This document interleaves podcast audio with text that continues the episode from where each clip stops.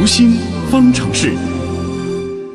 今天是五一国际劳动节。嗯那说到节日，其实我们每年大大小小的节日非常非常的多啊。嗯除了一些节假日，还有各种各样的纪念日，什么地球日啊、读书日啊、爱眼日啊、睡眠日啊、爱儿日啊，一说可以一大把。嗯这些日子呢，大多数是为了纪念啊，纪念某些事儿，纪念某个人，或者说是某个理念。嗯而在日常生活中呢，我们也经常会有纪念日，比如说嗯我们的生日啊，或者说朋友啊、爱人的一些日子啊。嗯，可是你有没有想过这样一个问题：我们为什么需要各种纪念日呢？诶，这些纪念日满足了人们怎样的心理需求呢？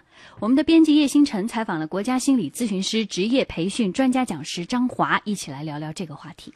张老师您好，啊，你好，星辰。嗯，说到纪念日，可能仔细数一数，还真的是蛮多的，像国际的、国内的，或者是个人的，有很多很多纪念日。嗯，那我们为什么会需要设立这么多的纪念日呢？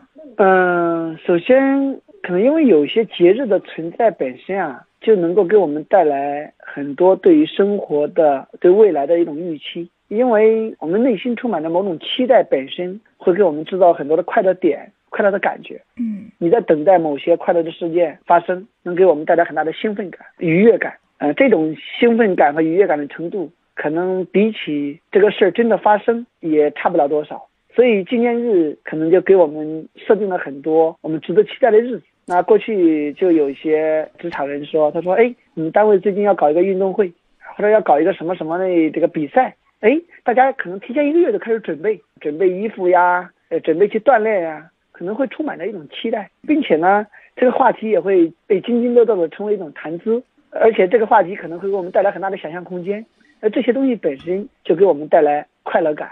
那再者呢，说这个各种节日啊，会因为条件反射般的给我们带来一些激发啊，激发我们相应的一种行为反应。那什么意思呢？就是说，比方说我们要过母亲节了。嗯那这个时候自然而然的，我们就条件反射般的想到，哎，我们要感恩母亲啊，要为母亲做点什么。呃，到了植树节了，我们自然而然的说，哎，我们要到哪里种一棵小树。呃，到了这个结婚纪念日了，我们就想着，哎，怎么样能加强一下夫妻的感情关系？它会起到一种提醒作用，或起到一种激发作用，会让我们形成一种自然的反应。当我们想起或者说提起这种日子、这种纪念日，我们在行为上就会受到这种感染。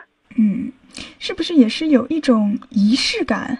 应该也有这样一个意义在里面，就是这成为了一种我们到那个时候大家都在做，因为这种日子具有普遍性啊，甚至具有全民性，所以很多人都会产生一种模仿，而产生一种跟随啊，大家都这样做，那我也这样做，可能这样的日子也能促进大家进行一些学习和交流。哎，你是这个结婚纪念日了，你给你太太买什么啊？或者谁谁生日了，你给他送点什么？或者说这个今天是父亲节了，你怎么样给父亲带来点什么？那进而能够让我们可能在某些文化上得到一种培养。毕竟人都不是生活在真空中嘛，对不对？嗯我们每天都和周围的人以及社会打交道啊，肯定会受环境的影响的。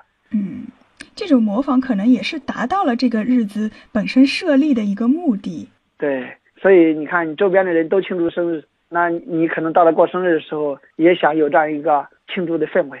呃，所以这个可能都会达到这样一种模仿，这样一种学习效应。对刚才你说的这个仪式，也确确实实在心理学上也有一种说法，说这个有一个现象叫纪念日现象，也就是说，我们这个每到纪念日的时候，往往人在一些重大事件的这种周年纪念上，都会出现一些特殊的情感、特殊的回忆。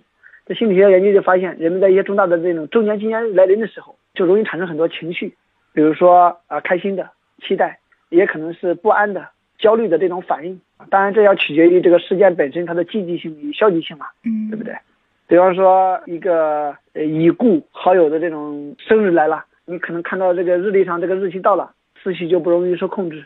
嗯、比方说到了这个九幺幺，那很多人就开始想到呃九幺幺事件，呃嗯就会产生一种悲伤感啊等等。我们把这种现象称为一种纪念日反应啊，这也可能你刚才说的那样一种跟仪式有关的那样一种连接啊。这样一些纪念日可能本身能够就让让我们达到一种呃自我提醒和自我警示的一种效果，呃，可能让我们在感情上更多的能表达真实情感啊，做一些纪念，以表示对过去、对过往、对自己，甚至对历史的一种怀念，当然也起到对未来的一种警示。嗯呃，尤其是很多呃这个国家级、呃世界级的这样一种纪念日，可能更是有这样一种意义的存在。嗯，那对于我们个人来说，可能自己设定不同的纪念日，也是帮助我们增进和家人朋友的一种感情。对，也是增进和社会周边的人这样一种人际的一种互动。嗯，好的，谢谢张老师。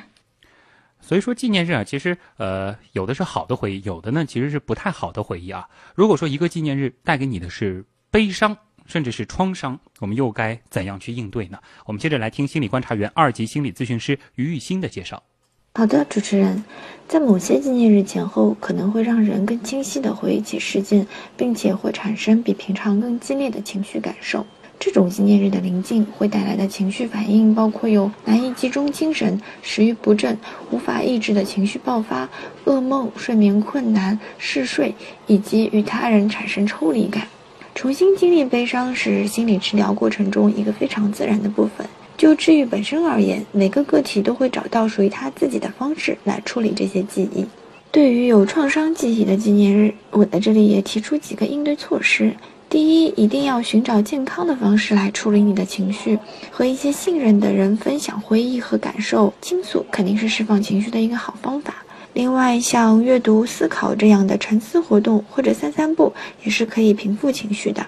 而对于另一些人而言，比起专注在回忆上，参加某些可以吸引注意力的活动是更明智的策略。参与一些志愿者活动后，你会发现，帮助别人实际上是在帮助自己。总之，放假或者纪念日里面多和朋友和家人联系，千万不要孤立自己。在这里也祝大家节日快乐啦！那其实本周的节目已经进入到尾声了啊，嗯。还剩下点时间，我们也请互动编辑星辰来盘点一下网友们今天的互动热点。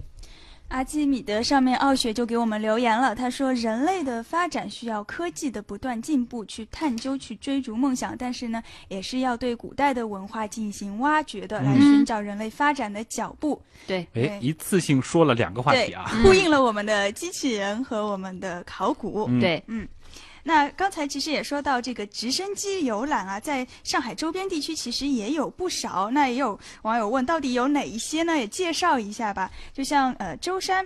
呃，它是最先浙江是最先推出低空游览项目的一个城市，嗯它在空中是可以俯瞰桃花岛。嗯那呃，早在二零一三年的时候呢，启德航空是推出过直升机观光项目，当时是被定位为是高端旅游项目，所以说是很贵的。哦它最贵的那个航线要七千块钱。嗯这够贵的啊。嗯，另外舟山其实还有水上飞机这个项目，嗯大概是在五月中下旬会有首航。它和那个直升机不一样，直升机它要这个停机坪，它受到很大的限制。那水上飞机它就直接可以就是停泊在湖面上、啊海面上。有个港湾就行了。嗯对对对，这个预售的价格大概是每位乘客一千元左右。嗯嗯，另外像千岛湖，呃，也很快就能够坐上直升机游览了。呃，最开始这个首个项目可能是在一个月以后会开放，包机定制的话，估计价格上万元。哇，嗯。